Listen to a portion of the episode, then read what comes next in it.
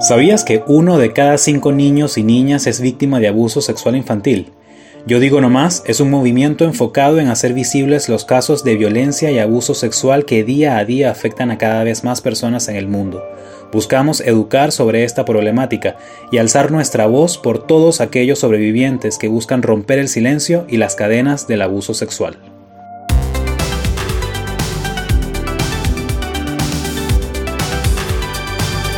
Hola, ¿qué tal? Bienvenidos a un nuevo episodio del podcast Yo digo no más. Mi nombre es Arturo Bolívar y el día de hoy tenemos un episodio especial con una dinámica un poco diferente a la que venimos abordando en episodios anteriores. Vamos a estar hablando de un tema en particular que puede ser desconocido para muchas personas, el grooming, un tipo de abuso que puede causar mucho daño en niños y niñas. Y en esta oportunidad para conducir este episodio me acompaña Manuela Torres. Ella es miembro del equipo de Yo Digo No Más en el cargo de directora de investigación y programas. Manuela, qué gusto que estés hoy con nosotros. Muchísimas gracias por invitarme y muchísimas gracias también por invitarme a ser parte del movimiento de este capítulo de hoy. Bueno, para empezar, como ustedes saben, uno de los propósitos del movimiento Yo Digo No Más es educar a la población para prevenir el incremento de los casos de abuso sexual infantil en nuestra comunidad latina y en el mundo entero. Y para eso, primero que nada, es importante que conozcamos muy bien el problema al que nos enfrentamos para así poder enfrentarlo de una forma mucho más efectiva. En el caso de la violencia y el abuso, estos son problemas que pueden manifestarse de muchas formas. No solamente hablamos de violencia física o sexual, que son las que más suelen conocerse, sino también de otros tipos, como por ejemplo el grooming, que si bien es un término que puede sonar algo bonito en un principio, la realidad es que es todo lo contrario. Bueno, primero es entender que la violencia sexual contra menores de edad, niños, niñas y adolescentes es un tema muy complejo, tiene muchísimos matices y es importante también entender que es muy prevalente. Aquí en Estados Unidos, cerca del 30% de las mujeres reportan haber sufrido una violación sexual entre los 11 y los 17 años. En los hombres es alrededor de un 19% que reportan haber sufrido una violación entre los 11 y los 17 años. Obviamente este es un tema eh, del cual las personas no hablan, hay un tabú, ya sea cultural, ya sea también por nuestra comunidad latina aquí en Estados Unidos, por miedos eh, legales, por su condición eh, de visas y de documentos. Eh, este es un tema que la gente no reporta. Entonces, primero hay que entender que estas cifras es solamente como la punta del iceberg y que el problema es muchísimo más grande y más complejo de lo que imaginamos. Estas investigaciones llevadas a cabo por la CDC también nos ha ayudado a entender que cuando una persona sufre una violación, en una edad temprana, en específico las mujeres, hay posibilidad, las posibilidades de sufrir de una violación y de violencia sexual en la edad adulta aumenta hasta tres veces. De ahí la relevancia que tengamos eh, conversaciones como estas, en las que eduquemos, les demos materiales a los padres, a los cuidadores, a los adultos, incluso a los mismos adolescentes y ahora nos están viendo para que se protejan. Y primero que todo que podamos comprender qué es violencia, porque es una de las principales barreras. A veces no sabemos que somos víctimas de violencias. Entonces, ¿qué es el grooming?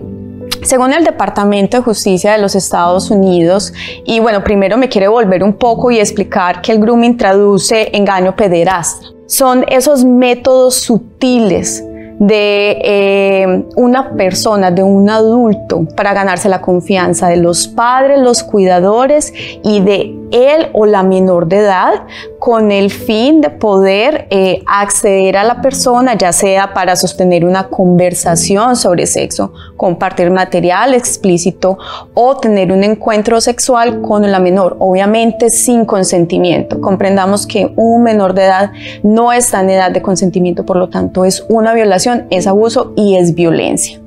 Eh, por lo tanto, estos métodos sutiles buscan ganarse la confianza de esos adultos, del niño, para poder pasar tiempo a solas con ese menor o con esa menor de edad. Para que podamos ampliar un poco más esta información y conocer más a fondo los riesgos y consecuencias del grooming, nuestra invitada del día de hoy es la terapista Melissa Martínez.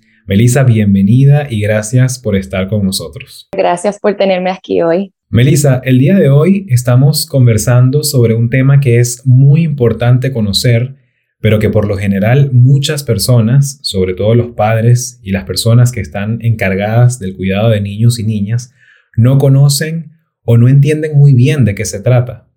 Entonces, cuéntanos primero, ¿cuáles son las fases del grooming? Las fases de grooming son diferentes para cada niño. pues para explicar un poquito más de lo que estaban diciendo sobre el grooming, pues el grooming es cuando una persona está tratando de obtener esa confianza en el niño o niña y hacen ciertas cosas para ganar esa confianza o hasta la confianza de los padres.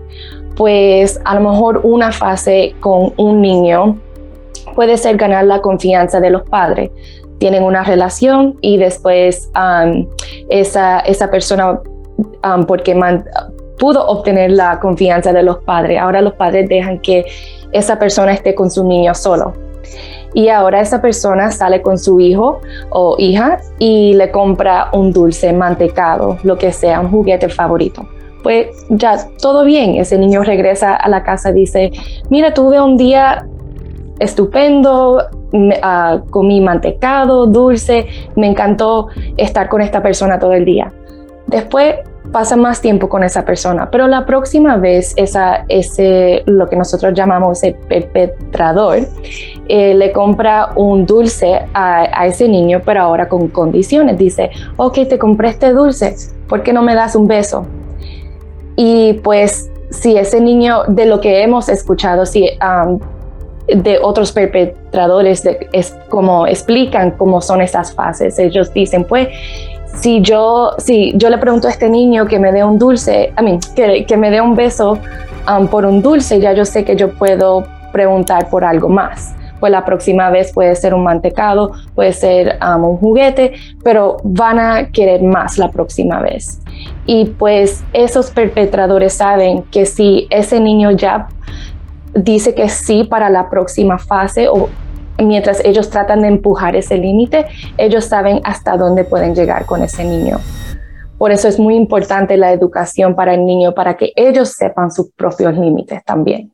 Hay tantos matices, ¿cierto? Porque sabemos que el grooming, que la violencia eh, sexual, sobre todo en menores, se puede dar en diferentes espacios. Y mi pregunta para Melissa es, eh, ¿cómo se manifiesta el grooming en un espacio institucional como por ejemplo la escuela, eh, pero también en entornos familiares, pero por fuera del entorno familiar e incluso online, que ahora pues los niños, niñas, adolescentes tienen acceso a un teléfono desde temprana edad, a una tablet o a un computador. ¿Cómo se ve en diferentes espacios? Pues la manera que se ve en diferentes espacios, y lo quiero dividir como en el espacio eh, virtual y el espacio pues en vivo. Y esos espacios son como en la familia y también como en, en la escuela.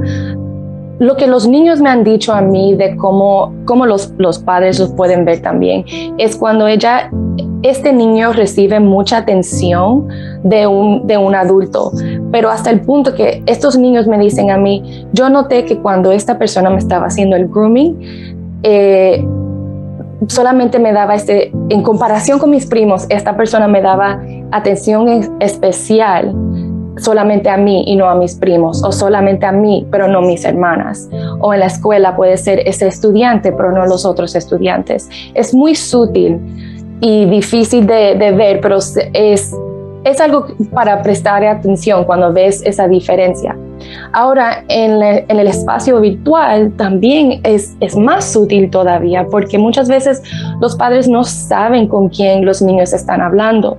Y yo um, he trabajado con muchas niñas que eh, fueron víctimas del abuso sexual um, a través de de las redes sociales, del espacio virtual, a donde ellos están teniendo conversaciones y dicen, oh sí, yo estoy hablando con mi amiga, estoy hablando con mi, con mi prima, pero en verdad están hablando con el perpetrador que a lo mejor se hacen pasar como un niño de 13 años y en verdad son un adulto, como una persona de 21, 25 o más, pero saben cómo llegar al, al niño.